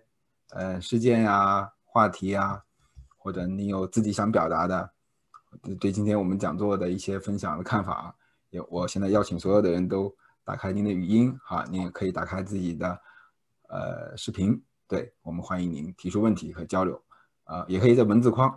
嗯，也可以在文字框输入您的问，这个方面设计都一样，这个是一个同一个中国古典文学研究丛刊，是同一个出版社，那么就就说明呢，就都是这个。文怀沙一个人组织的这两两个稿件，这个两本书是在这个呃开始的那个时候的呃给造成了一个比较小的红学热，呃后来呢也是这个《红楼梦》研究的比较重要的两本书。哦，这个是刚才看过的这个周汝昌的那个毕业证明，这是俞平伯在呃五十年代的一个照片，然后现在呢这个右边这个呢是这个。呃，是俞平伯写的一个，呃，一个条幅。俞平伯的书法还是比较不错的，他是比较规矩的那种字。呃，他写的是，呃，好儿难，反正他是一个歌颂抗美援朝的一个一个诗。我现在有点挡住了，看不是太，呃，这而且这个有一个什么，呃，比较。比较有意思的呢，是你看他那个手的那个呃年，他是这个是他写给邵力子的，呃，力子先生校正，呃，他这个时间是五四年九月录成，五四年九月是一个什么时间呢？是就是周是这个李希凡和兰陵批判俞平伯的那篇文章发表的那一个月，而且这个五四年的九月是呃第一届人民代表大会。第一届全国人民代表代表大会在中南海怀仁堂召开，通过了中华人民共和国第一部宪法那个会，俞平伯是全国人民代表参加那个会，庄严举手通过宪法的那个人，那个人民代表，全国人民代表，但就是在这个同时，呃，他受到了批判，可能他在开会的他时候他还不知道啊，他受到了批批判。而且伟大领袖正在准备批判他，呃，在伟大领袖在这个这个呃呃抓全国的这个呃法治建设，呃呃写出宪法、通过宪法的这个同时，正在考虑要这个怎么在这个呃思想文教战线上批判呃胡适的影响和这个批判唯心主义啊，要马列主义占领这个思想文化阵地。这个，因为他就说这个九月这个时间很很巧合，呃，下面呢这个这个下次再讲吧。这是于平，这个是就是呃李希凡和兰陵批判他的那个文章。行了，下次讲这个。这是毛泽东的信。好，大家的问题吧。好的，好的，对，那我对还是同样的啊，就是欢迎大家这个打开语音啊麦克风，您这个直接发言。啊，可以可以，我们都都可以自由交流，嗯，啊，呃，那李老师呢，我先念一个问题，对，先看一下咱们那个对话框里的问题，嗯，对对对，呃，第一个问题呢，呃，是呃有朋友问，就周汝昌曾经说，呃，红学是中国文化之学。啊，就想问一下李老师，您怎么看这个这个这个这个评论？红学是中国文化之学。呃，这个话没错，是是中国文化之学。但是呢，周汝昌呢有一点，就是对周汝昌的这个观点呢是争论比较大的。就是好的人是，呃，说他真好，是非常高。那么批的人呢，把他批成了一个。呃，很多的具体的情况呢，我我这个书里边有很多具体情况，今天没有时间讲。周汝昌是比较复杂的一个人，我已经讲了一些对他的呃稍有非议啊，但是呢，他后来呢，确实是他有他高明的地方，他也确实是几乎是唯一一个一辈子九十多岁都在专注非常专注的在研究《红楼梦》，完全献身于《红楼梦》的这么一个专家。呃，但是他的这个，呃，呃，《红楼梦》是中国文化之学，我觉得有一点太空洞。他把呃，他把《红楼梦》说成了是一种和中国任何其他小说，或者是呃文学上面，包括外国文学，任何小说都不一样的一种非常特殊的小说，要用一种非常特殊的方法来研究。那么他这个呃文学呃文呃文学呃《红楼梦》是中国文化之学，和这个是有关的。那么这个争议和这个是有关的，就是说《红楼梦》纵然是中国哪怕是最好的一个一部小说，那么它的性质是不是？当然也是可以说，只有红红红楼梦有一部有一本红学，嗯嗯，呃，像《三国演义》像《水浒》没有三学水学，对。或者说，哪怕有这么一个名词，也构不成一个学。对，呃，这个呢，我的个人看法呢是说，按照我们比较新的文艺理论啊，《红楼梦》是有很多的呃特殊特殊点。那么，对于《红楼梦》的作者，包括作者又出了一个曹雪，那么这个是不是那么？值得，应该单有一学，它确实是有有跟别的小说有有有有更多的优点，有更多的吸引人之处，有更多的值得研究的地方，但是它是不是呃足以构成另外一种学，或者说它的性质是不是和呃其他的小说迥异，它就几乎不是文学了。周汝昌在说的时候还有一个。呃，还有一个，还有一句话，除了那句话以外，还有一句话叫做“这红学不是文学常学”，这个这个对不对？呃，我觉得是可以讨论的。呃，是我更同意，呃，更很多的文学教授的观点，就是说，呃，《红楼梦》也可以作为文学常学来讨论。嗯嗯，好。好好，对您这个回答问题的时候也特实在，对一个问题您可以这个 展开讲很多，对对，您这个很很我很敬佩您这种认真严谨的精神哈，对，好，那我嗯同样的啊，还是欢迎大家，因为咱们也这么有有很多嗯李老师的同学啊，这个包括刚才上来的姜老师，嗯，大家都是我们的北大的老呃应该是。呃，我们应该叫师兄呢，其实就就怕叫叫叫的不太有点冒昧，应该叫师叔，因为我我母亲是一九一九一九四四九年出生的，所以李李老师其实也算是我父辈，啊，在座的很多叔叔师叔们，嗯，这个 也欢迎大家打开语音啊，这个对这个多多多多交流，嗯，啊，您也可以先构思一下啊，对，也可以跟同学打个招呼，嗯，这个我们。还是大家都比较自由。你继续提问啊，哎，你继续念那个已有的问题。呃，这个问题呢，有一点点呃不太好回答，但是您您自己把握吧。对。我觉得您把握。他有一个同学叫袁袁同学，他说我比较好奇的是，大陆批判胡适为什么从红学这个角度切入？呃，这个大陆批判胡适最早不是从红学切入的，最早在一九五一年这个呃院校调整之前呢，还是在院校调整之前，就是说。呃，一九五一年，在各个院校，特别是在文科里面，已经开始批判胡适。呃，那个时候批判北大的燕京大学在批判校长，那个叫陆陆什么陆陆志伟，呃的时候已已经批判胡适，但是那个时候批判胡适呢，范围还比较小，都是在这个大学文科的教授里面，还有很多是跟胡适有直接关系的、受到影响的这个人。在五一年的时候已经开批判胡适，那么在一九五四年批判胡适呢，是一个比较大规模的，是一个继续，因为这个那个时候的批判呢还没有呃扩大到很大的全民的范围里边，呃在而且呢这个大概还有一个原因呢是毛主席很对《红楼梦》很感兴趣，他对《红楼梦》的这个论文他就很注意。那么这个李希凡他们的论文在，呃九月初在这个山东大学的学刊上发表以后，这个学刊是寄给江青的，因为江青是算在中央的山东首长之一，江青和山呃康生等人都收到这个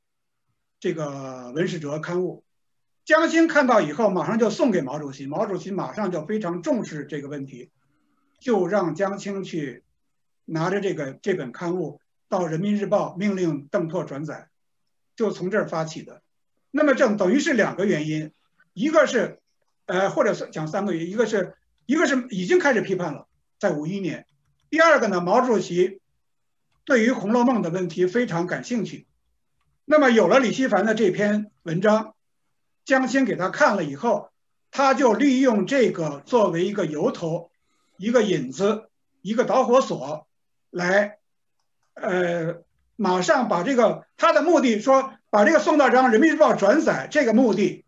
当时没有讲得很清楚。那么目的就就是要发展发动一场全国性的运动，他准备从这儿引向股市的。呃，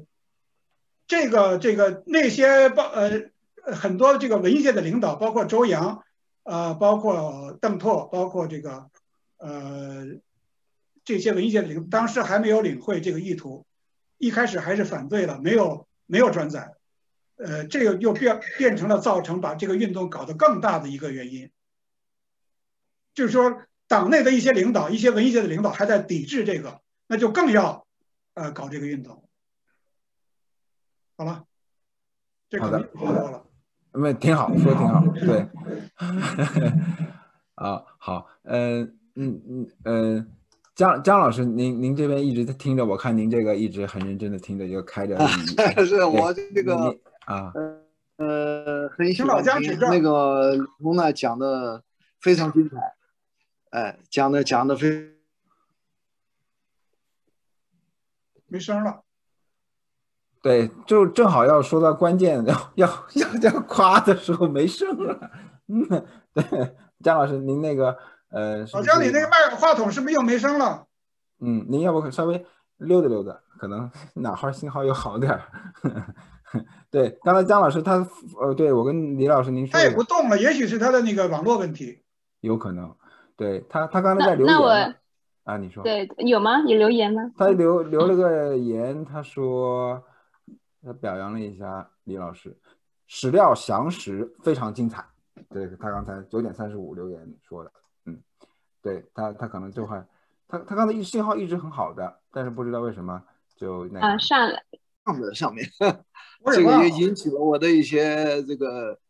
呃感慨吧。就是因为我呢和孙海蒂先生，我们还有一些非常间接的渊源。就是孙海蒂先生啊，这个他有一个他的长子和我父亲呢是同学，而且和我父亲呢有。很长时间是同事，这个说起来很有意思，就是他的这个申海蒂先生，这个他这个目录学好像他的两个家里人没有人传承，是非常可惜的事情。他这个儿子呢，这个后来他这个长子和我父亲同事的这位长子呢，这个后来就是在蚌埠第二中学教俄文，是吧？那么以后呢，他还有个小儿子在北京，他这个小孩在北京呢，这个我好像还去看过他一次，呃，也是一个这个住在西四旁边一个破破烂烂的小房子里头，这个是个小学教师，所以这个这个就觉得非常可惜，他们家里的人呢也没有继承他的这个学问，而且后来看到一些这个。呃，一些这个文章就说到这个孙海蒂先生呢，因为这个文革开始就把这个这个很多书都卖掉，把他的藏书全部卖掉，然后呢，这个就，然后这个文革以后呢，好像受这个刺激，结果呢性情大变，这个这个好像讲有一次这个史树清先生到。他这个家里去，一开始两个人谈的很高兴，然后忽然这个这个孙先生就这个变脸了，然后要叫赶这个沈竹清先生走。这个史这个史先生呢也很这个很诧异，但是 也就顺从了这个意思。可见这个文革呢对老一代学人的伤害非常之大。另外，李彤讲到这个。这个文怀沙的这个一些情况呢，我觉得也给我们这个，呃，把他的这个整个的这个这个事情的来龙去脉呢清理清楚了，对吧？那么就是文怀沙，呃，实际上这个在这个大概前十几年忽然。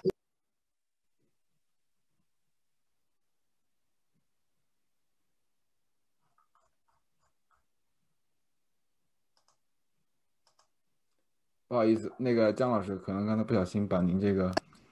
对哦，不好意思，我是第一次用这个软件，是我的问题，把您误伤了。刚才我想屏蔽另外一个人啊，没事，那个对您继续，误伤了，不好意思，这个我不是您的问题，第一次用这个软件用的非 常不熟练，就讲这个这个文怀沙呢，嗯，啊，这个这个文怀沙，这个的确呢，这个十几年以前忽然名声大噪。这个很多这个这个这个这个有良知的或者正派的学者呢，对这个事情都很不以为然，是吧？也包括我和李彤，我们的北大的老师，以后调到社科院的这个袁良俊教授，就呃曾经这个写过文章抨击这种这个呃不正常的现象。呃，李彤呢，今天把呃帮我们把这个事情呢理清楚了。本来我们这个来龙去脉对文化沙七人的了解，这个也断断续续看到过一些这个材料，但是远没有李彤今天给我们讲解的这么清楚。这个李彤说的很多情况呢，我们的确都是闻所未闻的。那么我们还有班上还有一位，呃，一位同学在这个清华任教的，说清华来这请。请这个文怀沙来做过一次讲座，说这个文怀沙忽然这个脱离了讲题，大谈这个软卧的这个列车员如何漂亮，呃，然后这位同学就点评说，可见是满嘴跑火车呀，对吧？那么李彤今天讲的很多这个呃这个史料，我们都是闻所未闻的，比如说这个呃李希凡的他的这个详细的这个。这个这个求学和成长的这个经历，对吧？以前我一直以为他就是这个一个老大学生啊，实际上呢，这个呃并不是如此简单。这个总之呢，这个感谢这个两位呃校友主持人，也感谢我们所有的这个呃加拿大的这个校友，是吧？这个参与这样一次活动。是吧？也期待下一次活动呢继续。好，谢谢。好的，好的，谢谢，谢谢姜老师您的这个补充啊。这个这个咱们中文系的老校友随便出来都是一个当红的，可以讲很多很多。我们跟李彤比差多了。啊，刚才刚才有一位李杨柳同学他说了一个很有意思的一个评论，他说是两位原装的白头翁，他是我们班的，哦，对，他是我们班的，所以他可以这个比较不见外。哦，难怪，我以为是哪个不懂事儿的，还有一个，他是人民文学出版社的资深编辑，他跟刚才我讲的那些故事有关。哦，那那杨杨柳，呃，当然他没到五十年代那么老啊。哦，对，那嗯，杨杨杨柳校友，您方便啊？欢迎您交流交流啊，我看看怎么找到您。对我其实挺羡慕两位老师，啊、一头浓密的白发，我们其实挺羡慕的，嗯 就是好他这么白了还有头发是吧？对呀、那么还挺茂密的，是是是。啊啊，我们前年我们和李彤我们在广西这个班上有个聚会，然后我们就说我们是五零白呀，我们都是五零年生的，是吧？哦，五零白，挺好挺好。对，现在很多人还流行专门染成这个颜色呢。嗯，好，那我继但是比染黑头发贵啊，是吧？对，现在白的变黑容易，黑的变白不容易。白变黑就自己染了。对，是，对，嗯，还有一个同校友，我不知道是哪位校友，叫舒舒彤是吧？呃，叫他说，呃，周汝昌、徐余秋雨、郭沫若这些人呢，回头看呢，是不是有一点儿投机取巧？呃，当然他个人观点啊，可是从当时来看呢，这些人是不是又自诩为从善如流？啊，这个这也是他的一个观点表达啊，这个咱们反正也都是自由交流，嗯，这也算是他的一个交流，也是他的一个问题，就是回头看，呃，周汝昌、余余秋雨、郭沫若，嗯、这几位人是不是从当时看，呃，回呃回头回头看是觉得有点投机取巧，当时看是不是自自诩为从善如流入流啊、这是他的问题，李老师啊，呃，周汝昌，我觉得他是一个不太跟得上这个时代的人，他基本上不介入政治，他不，他跟郭沫若不一样，郭沫若是一个文艺界的领导，他是要，呃，有什么事情必须要要要有任务的。这个周汝昌呢是尽量避开政治的，嗯，周汝昌只有一点呢，他在一九五八年写过一篇文章批判，在拔白旗的时候，呃，他写了一篇文章批判，呃，钱钟书，登在《光明日报》上，这是一九五八年，这是他比较少的一次介入这种，当然他批的内容也是批这个，呃，钱钟书的《宋诗选注》，嗯、就是说等于他用一种内行的身份来揭露了。钱钟书在这个一些这个写的不太也不太明确的这种比较隐晦的这种呃，在他的评宋诗的背后有一些什么，他他他批判把它揭露出来了，这就有点不太好。但是呢，周周汝昌又解释说，他这个不是他个人的文章，是他们人民文学出版社成立了一个一个小组，拔白旗小组。这个小组呢要集体写作，用他名字写的。啊，但是集体写作毕竟毕竟他又不是党员领导干部，毕竟是主要是他的意思才会用他名字。可能小组讨论过。嗯，好，嗯、对，咱们再过五分钟呢，就到两个小时，要不呢，我们再回答最后一到两个问题。啊，呃，这呃最后一个问题呢，呃，五十年代，哎，我把那位同学的声音稍微好，收你啊！怎么能把那个衣服拿过来了？我暂时把姜老师声音平呃暂停一下。对，问题是五十年代的红学争论对后来的红学研究有哪些影响？特别是学派的传承或者是流失方面有哪些影响？这是 Maggie Maggie 郑同学呃朋友的问题。五十年代呢，这个对后来的影响很大很大的影响。那么就是说，胡适的被批判为胡适的红学被批判为反动的，呃，那不光是一个观点的问题了，那就是说是是一个有是政治上反动的。那么胡适就变成了一个反革命，那么就是谁要跟他沾上一点边儿，那就是那就是很大的问题。那么跟胡适有过直接接触的他的一些学生，留在了大陆的，都要一个一个人都要出来呃表态反对他的，呃表示跟着胡适胡适划清界限。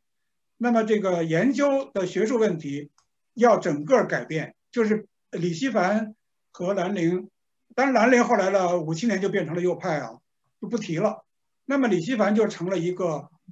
特别是李希凡的，就是在在我所所工作过的这个《人民日报》，呃，又成了一个这个所有文学问题的评论的权威。呃，那么就整个这个这个学术园地，就从一个纯学术，或者说是胡适在受胡适影响的一个学术。就完全变成了一个马克思主义的，必须要以马克思主义为，呃为旗帜、为为理论基础的这么一个学术阵地，那就完全倒过来了。到文革的时候呢，又发展的更，就更登峰造极了，受到很大很大的影响。呃，这个以后还可以讲。文革的时候又有过一次，就是在七三年到七五年的时候，又有过一次红学的，这个红学热，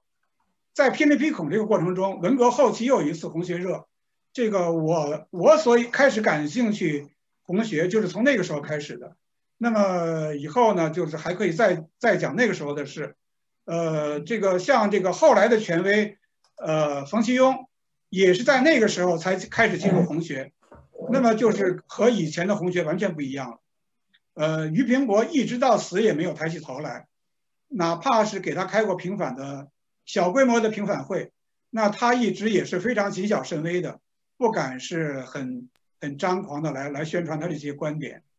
呃，所以这个影响是很大的。好的，好的，谢谢您的回答。然后还有一位同学是希洛，希洛，我看您一直开着这个语音，您要是愿意说也可以说的啊，或者是那个都是可以的。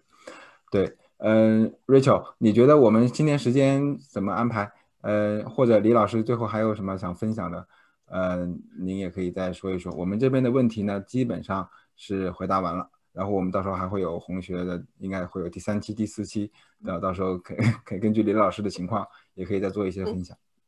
下一期，呃，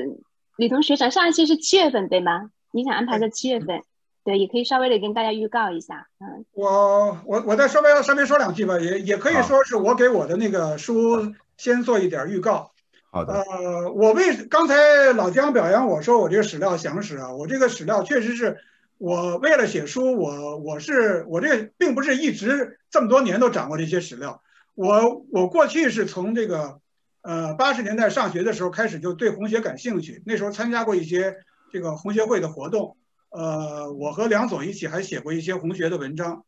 但是呢，我确实是到我出国以后，我出国到现在已经三十年了，三十一年了。那么就和这个断了，断了。然后我到了，一直到了六十多岁退休以后，没有什么这个生计方面的事情需需要张罗了，我才又重新呃回到这个这个这个这个范围来。这个我才呃我通过看书吧和这个网上调查，呃又掌握了很多新的材料。那么另外呢，我跟红学的这些人，你刚才说这个李希凡、兰陵。他们是我在人民日报的直接领导，那就天天见面的人，他们就是我上级。那么我和这个祝昌和冯其庸也有过个人接触，呃，虽然不是那么多。那么跟俞平伯我没有过接触。